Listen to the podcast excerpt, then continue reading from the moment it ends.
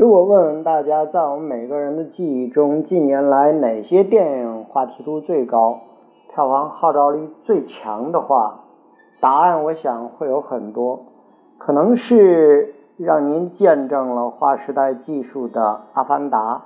或者是代表了一代人儿时记忆的《变形金刚》，或者无论故事还是制作技艺都被高度赞叹的《疯狂动物城》。又或者是每年似乎都能见到的漫威、DC 超级英雄，其实都不准确。如果不出意外的话，最近一段时间播出的那部电影，我想大家都知道，《哪吒之魔童降世》还能继续挺进到预测中的四十五亿的话，占据了中国电影史。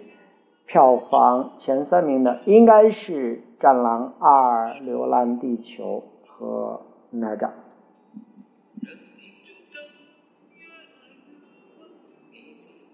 其实我们每个人一边在感叹中国电影普遍的疲软和低迷、烂片当道的同时，一边见证着国产电影超过美国大片数倍的票房成绩。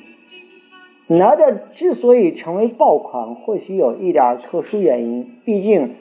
这个暑期档有诸多影片撤档，留下了巨大的空白，缺少竞品。但排除这种外部偶然性，我们仔细分析一下，这票房的领军者其实并不令人意外。无论他们的题材差异多大，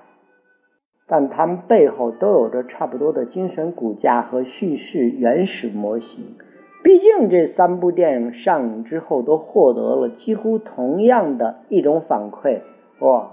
让中国观众可让中国观众觉得扬眉吐气了一把。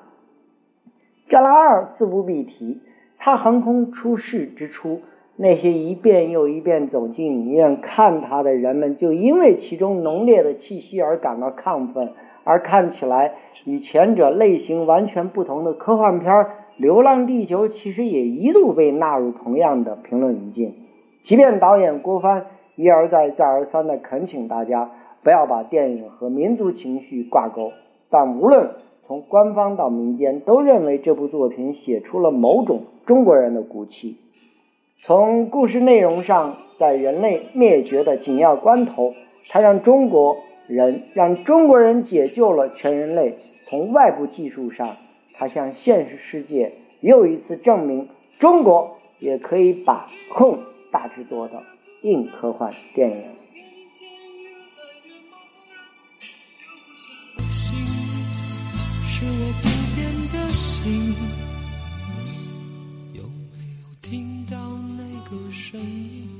就像是我